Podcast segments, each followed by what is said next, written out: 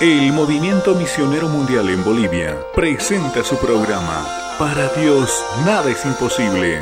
La esperanza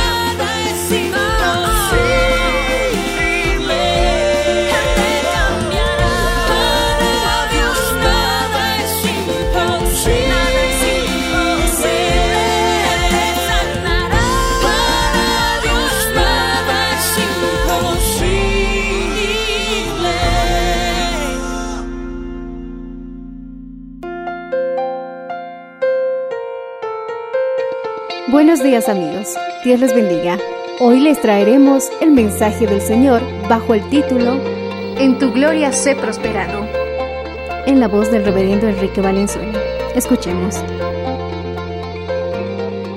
La Biblia dice que Dios llama las cosas que no son como si fueran. Una de las maneras para que las promesas de Dios se cumplan en nosotros es hablar de ellas correctamente. Imagínense la situación de Abraham. Abraham era un hombre anciano que no tenía hijos. Y Dios le dijo, ya no se te llamará Abraham, sino que tu nombre será Abraham. Le puso un H por medio, le cambió, gloria al Señor, el nombre. Y su nombre significa Padre de multitudes, Padre de naciones. Entonces, para él era un poco, mi hermano, tal vez eh, contrariado la situación de que se llame padre de multitudes cuando no tenía siquiera un hijo.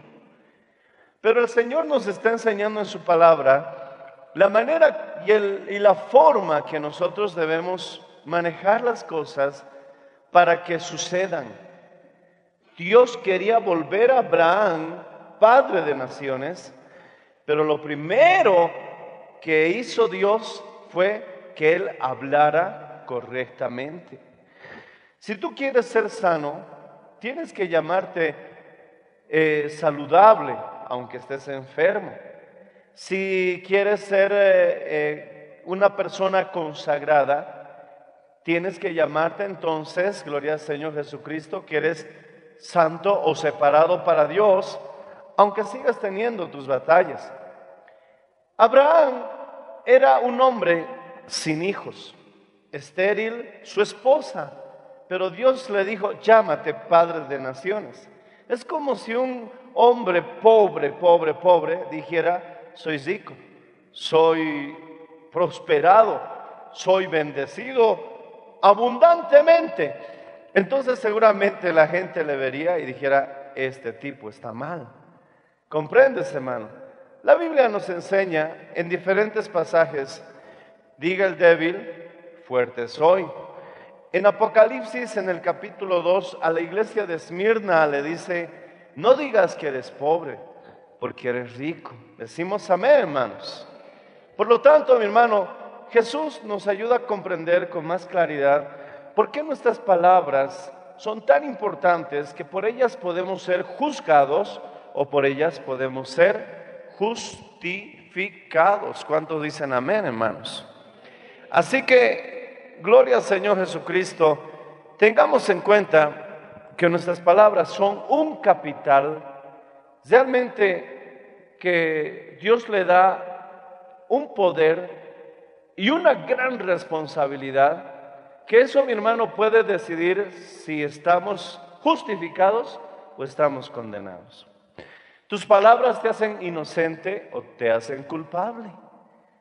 Cuando en, eh, en los tiempos del Nuevo Testamento, cuando a una persona se le declaraba culpable, parte de la ceremonia del juicio era entregarle una piedra negra. Y esa piedra negra era el testimonio o su documento de culpabilidad. Entonces él sabía que no había salido airoso del juicio. Pero cuando era declarado inocente, se le entregaba una piedrecita blanca. En Apocalipsis dice, a todo aquel que venciere, le entregaré una piedra blanca y en él inscrito un nombre nuevo. El hecho, mi hermano, de que Dios te dé un nombre nuevo y una piedrecita blanca, habla de inocencia. Por lo tanto, mi hermano, nosotros también hemos sido justificados por la sangre de Cristo. Y también Dios nos ha dado un nombre nuevo. En el mundo te llamabas Miguel, yo me llamaba Enrique. Pero ahora Dios me ha dado un nombre nuevo. Y ese mi nombre nuevo es cristiano. Alabado sea el nombre Señor Jesús. Aleluya. Decimos amén. Por lo tanto, mi hermano, cuando Dios te justifica, también cambiar el nombre es cambiar de propósito o señalar tu destino. Dios lo hizo con Pedro. Él antes su nombre era Simón, que significa caña batida por el viento era muy indeciso. Te sigo y te confieso que yo también he peleado mucho con eso. Y la verdad es que, gloria al Señor, eso, mi hermano, no significa que no puedas alcanzar los propósitos de Dios en tu vida. Los errores que tienes, los defectos que cargas y también, mi hermano, las falencias que tienes, si tú te pones en las manos de Dios, eso no podrá impedir, nadie podrá impedir a que alcances el propósito de Dios en tu vida si encomiendas al Señor tu camino. Decimos amén. Porque la Biblia dice, encomienda a Jehová tu camino y Él hará. Deleítate a sí mismo en Jehová y Él te concederá las peticiones de tu corazón.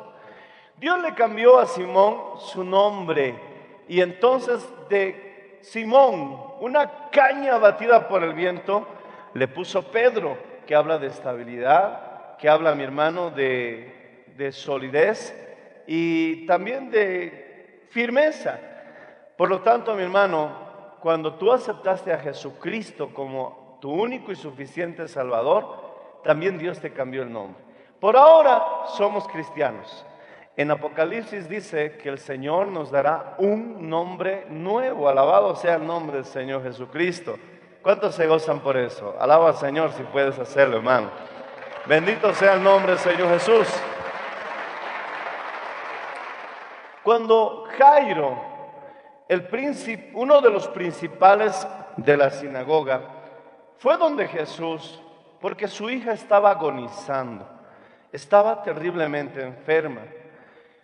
Mientras Cairo fue ante Jesús, no sé qué ocurrió, tal vez a su hija le dio un colapso, pero ella murió. Y mientras Jairo no conocía la historia, fue donde Jesús le dijo, mi hija está gravemente enferma. Jesús le dijo, yo iré y la sanaré. En el camino se presentaron varias situaciones que retrasaron a Jesús. Hay retrasos en la vida que a veces nosotros no entendemos por qué sucede.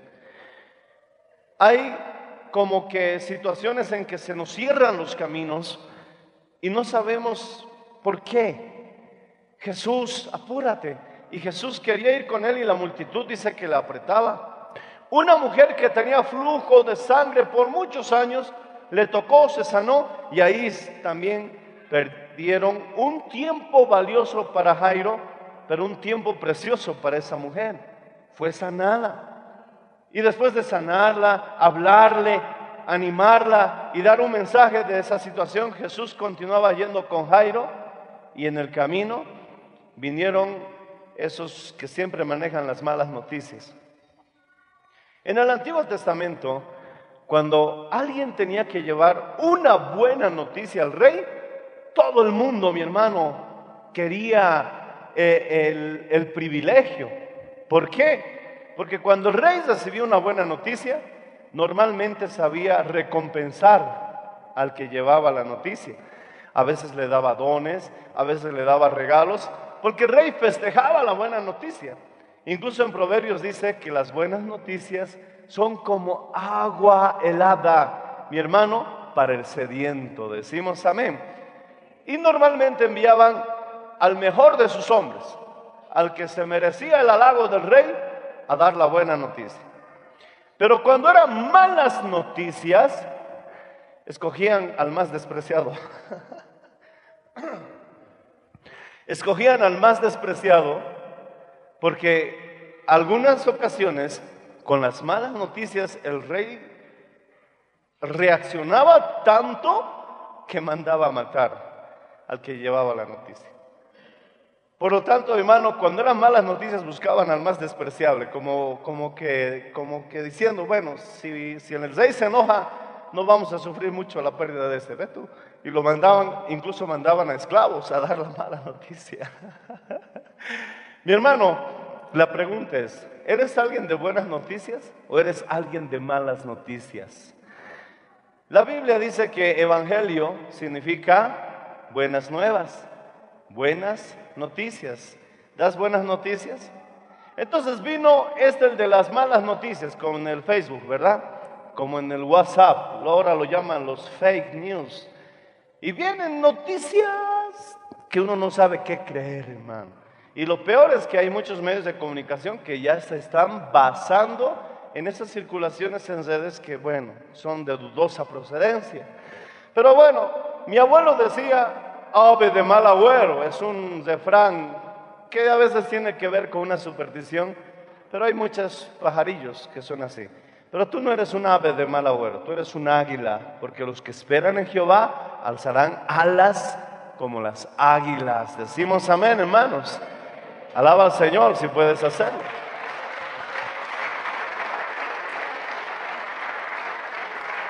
Mírale al que está a tu lado. Dile, ¿eres ave? ¿O eres un pajarillo o eres un águila? ¿Qué eres? ¿Ah? De ahí viene mi hermano Twitter, porque tweet es pajarito. Por eso viene un dicho de nuestros abuelos, mami, ¿de dónde te has enterado? Un pajarito me ha dicho. Y Twitter es el pajarito, por eso tienen su símbolo del pajarito. ¿Por qué? Porque en realidad gran parte de lo que se maneja en el Twitter son chismes. Ellos mismos lo han puesto, es un tweet, es un pajarito. Ahora, mi hermano, ten cuidado con lo que vayas a creer, porque lo que vas a creer y lo que vas a creer se vuelve una realidad para ti. Y esa tu realidad puede bloquearte, puede detenerte, porque hay muchas personas que no son capaces de hacer nada cuando muchos están logrando y alcanzando porque ellos, su realidad los ha detenido. Por lo tanto, ten mucho cuidado con lo que creas. Mejor es creer en las promesas de Dios. Vino este, mal, este mensajero malo y le dijo, Jairo, deja de molestar al maestro. ¿Por qué? Tu hija ha muerto. Esa es la peor de las noticias que un padre puede recibir. Yo sé lo que te digo. Jairo, mi hermano, seguramente estaba por desmoronarse toda su estructura, todo lo que era. Pero Jesús le dijo, no temas, solo cree.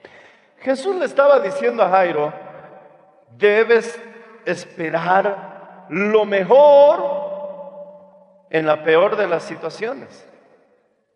Mi hermano, su hija había muerto, pero Jesús le dijo, no temas, solo cree. En eso consiste la fe.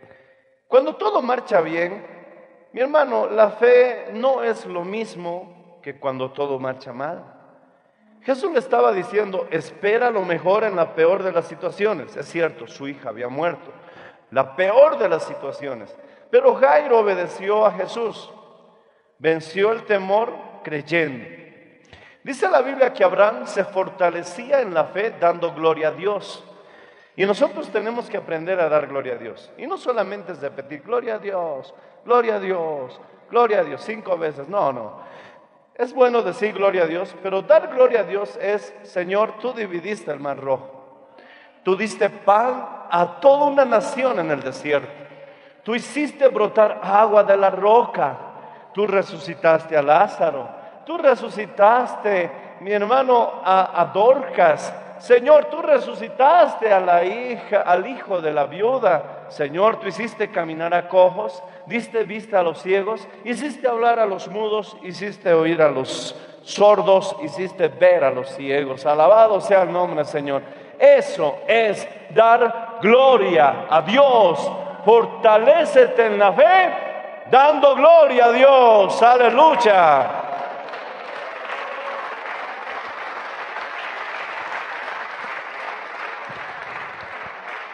Otra manera de fortalecerte en la fe, dando gloria a Dios, es acordando las maravillas que Dios ha hecho en tu vida. Acuérdate de esa provisión milagrosa que Dios te dio. ¿Cómo Dios te salvó de ese problema imposible? Dilo, Señor, ya me ayudaste una vez, lo volverás a hacer. Sanaste a un pariente imposible de curarlo, lo puedes volver a hacer en este caso. Eso es dar gloria a Dios.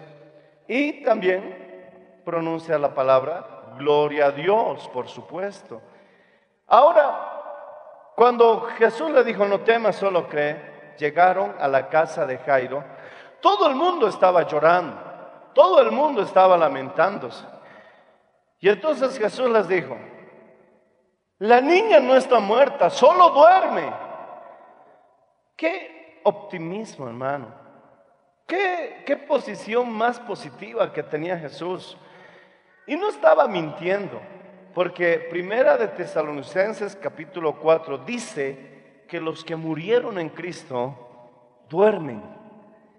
Y también, mi hermano, cuando Lázaro murió, Jesús dijo, Lázaro duerme, debo ir a despertarlo. Y le dijeron, maestro, si duerme, despertará. Y después Jesús les dijo, Lázaro muerto, para que entiendan, ¿no? y ahora, mi hermano, quiero decirte que todos los que han muerto en Cristo Jesús están durmiendo. No importa que su cuerpo, mi hermano, se haya consumido en la tierra. Pronto sonará la final, la última trompeta, y los muertos en Cristo resucitarán primero. Aleluya. Y nosotros los que quedamos seremos arrebatados juntamente con ellos para encontrarnos con Jesús en las nubes y así estaremos siempre con Él. ¿Te das cuenta que el apóstol Pablo nos dice que en todo nos debe ir bien? Incluso para mí el vivir es Cristo y si muero es ganancia. Todo lo que sucede a los que aman a Dios es para bien. Mi hermano, hay situaciones que no entiendes el por qué, pero Dios dice, es para bien. Incluso Dios convierte la maldición en bendición y hasta tus errores puede transformarlo, mi hermano, en una salvación a futuro. ¿Te acuerdas que Abraham se desesperó. Y como no se cumplía la promesa, ¿qué pasó? Agarró Sara a la joven que trabajaba con ella. En esos tiempos era la tradición. Acuérdate que no había ley. Moisés vino mucho después. Por lo menos unos, eh, qué sé yo, cientos de años todavía antes de que Moisés apareciera con la ley. Y en ese tiempo, mi hermano, la costumbre era que si una mujer no tenía hijos, podía dar a su esclava para que tenga hijos a nombre de ella. Hoy ya no es así, por si acaso. Amén. Entiende las épocas y los tratos diferentes en los tiempos en la Biblia. Entonces Sara le dio a Agar y Moisés, mi hermano, bueno, perdón, Abraham, entonces tuvo un hijo con ella.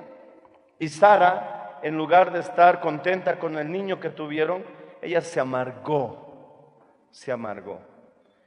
Fue un error, porque trataron de que se cumpla la promesa con sus propias fuerzas. Y eso, mi hermano, trajo una situación desagradable en el hogar. Pero después de eso, alabado sea el nombre del Señor Jesucristo, el muchacho creció y para resumir la historia, Agar y el muchacho se fueron de casa.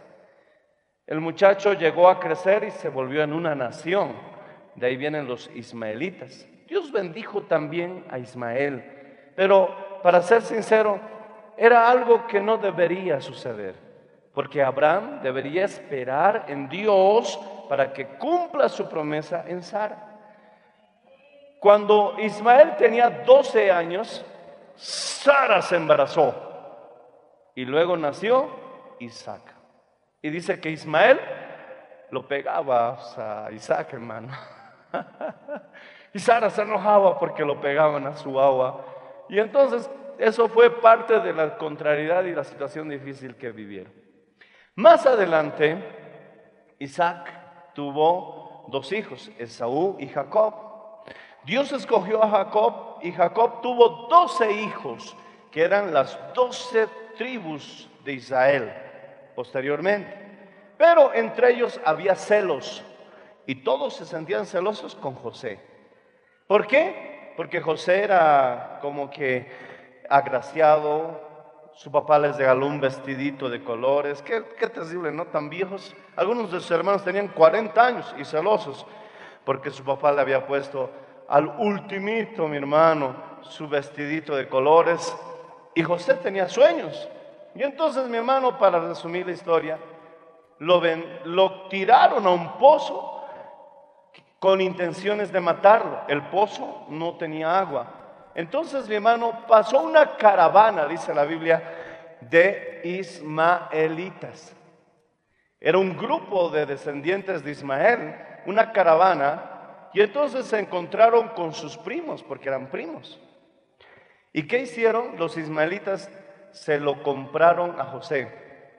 Prácticamente los ismaelitas le salvaron la vida.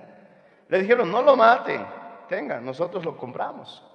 Su hermano, mi hermano, lo vendió para salvarle la vida y los ismaelitas se lo llevaron.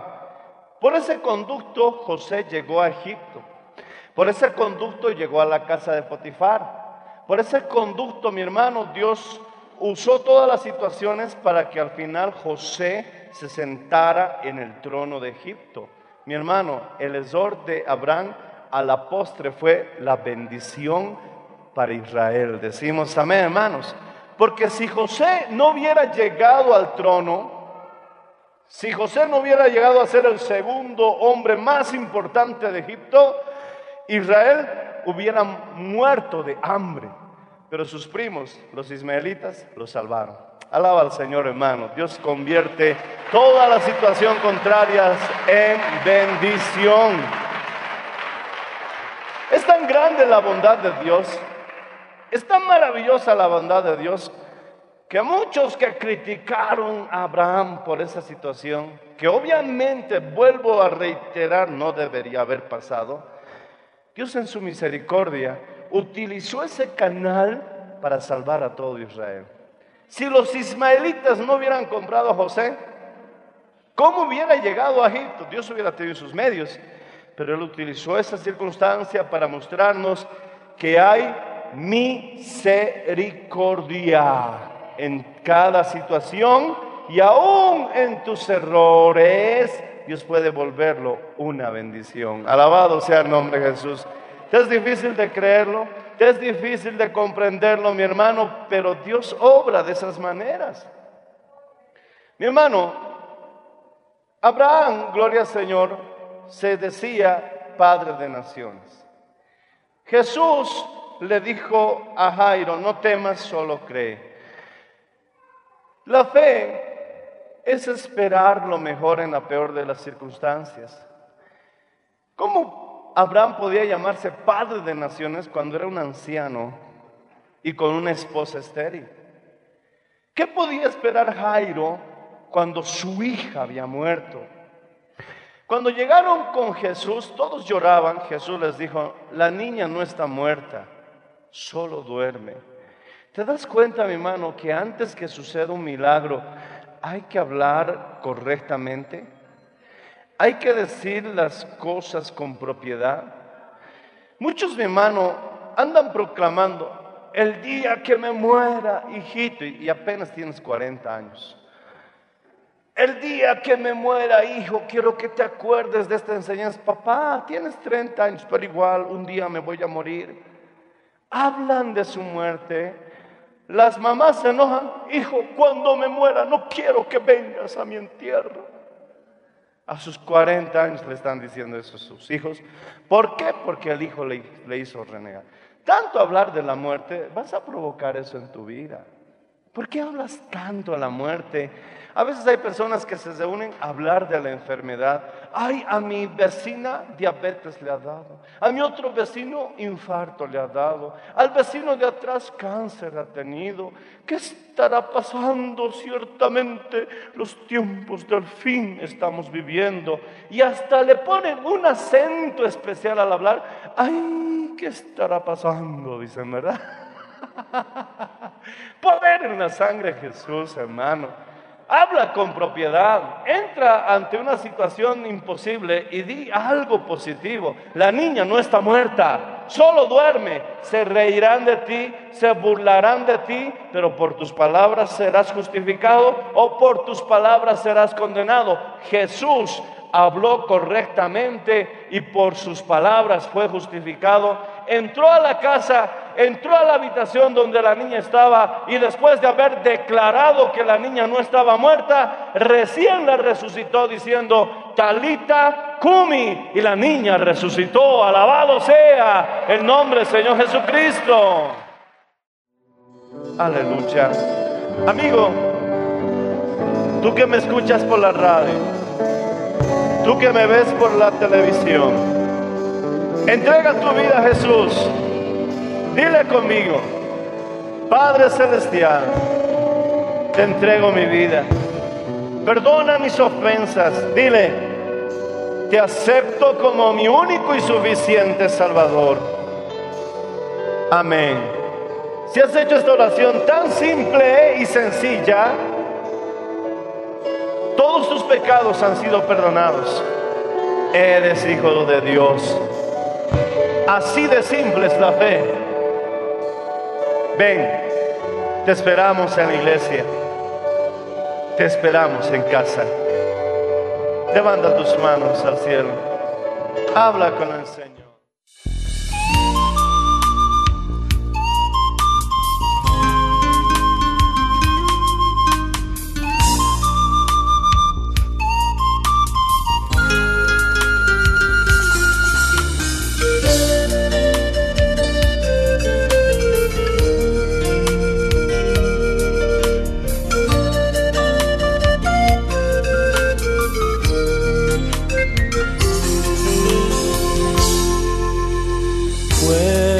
Huesos secos sin mortandad. Huesos dispersos y sequedad.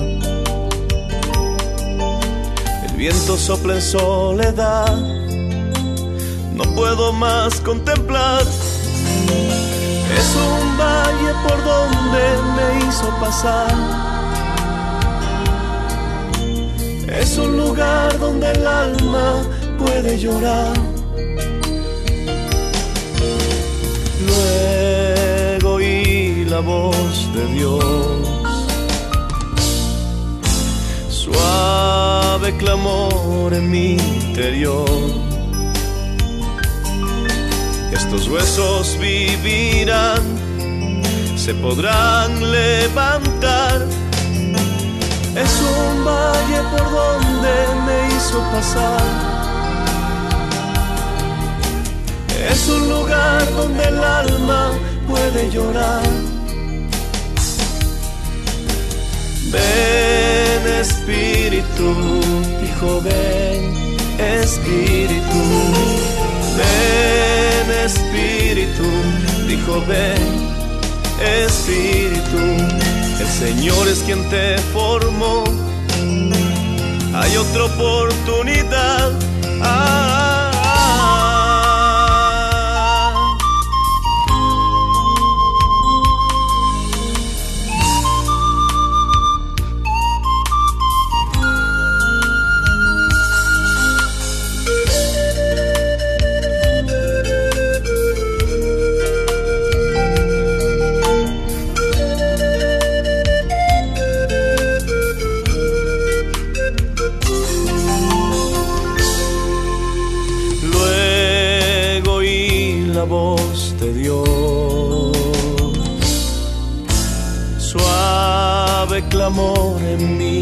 Interior.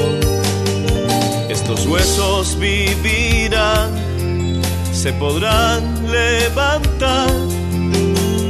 Es un valle por donde me hizo pasar.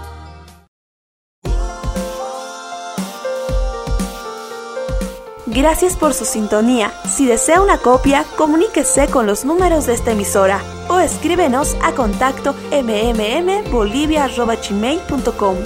Nos volveremos a encontrar en nuestra próxima edición de Para Dios nada es imposible. Dios les bendiga.